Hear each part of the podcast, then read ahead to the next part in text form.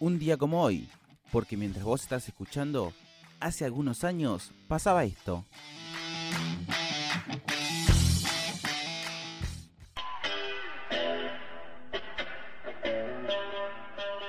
Un 27 de noviembre, pero de 1942, nacía la leyenda, nacía el ídolo, nacía Jimi Hendrix. Aprendió a tocar la guitarra a la corta edad de 15 años con una guitarra que le había regalado su padre. Tuvo muchas influencias en lo que fue más que nada el jazz y el blues al momento de aprender a tocar solo la guitarra. En el 61 es cuando se enrola en el ejército y debido a una lesión en la rodilla deja el mismo. Ahí es donde empieza a tocar en diferentes bares y a pasar por diferentes bandas para conseguir un poco de dinero.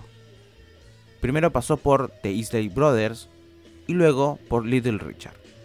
Más que nada lo que sería la parte de guitarrista. Ahí es cuando una productora lo escucha y lo invita a Londres.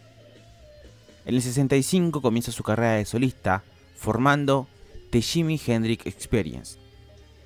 Jimi Hendrix fue uno de los primeros en utilizar amplificadores con distorsión, el alto volumen y la ganancia, y los acoples generados por la guitarra.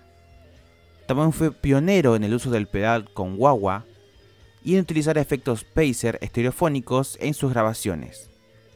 En uno de sus conciertos fueron 66 noches y 66 ciudades diferentes sin descanso. Todo esto en Estados Unidos. En el 68 da un concierto en honor a Martin Luther King y mientras afuera estaban las protestas por los derechos civiles. En el 68 saca su tercer disco de estudio, Electric Ladyland, en Woodstock, es el mejor pagado. Su carrera fue como un veloz ascenso. Para 1967, él consumía todo tipo de drogas.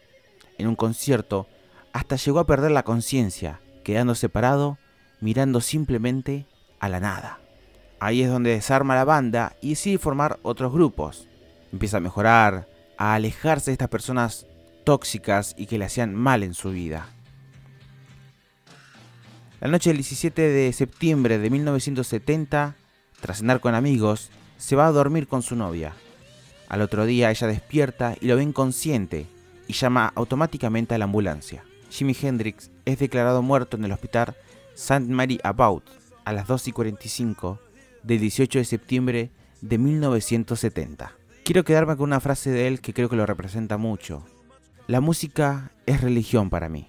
Habrá música en el más allá también.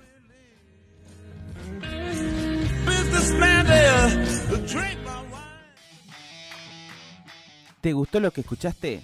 Puedes encontrar este y más contenido en concafeweb.com. Y también nos puedes seguir en Instagram, un día como hoy, 20-21.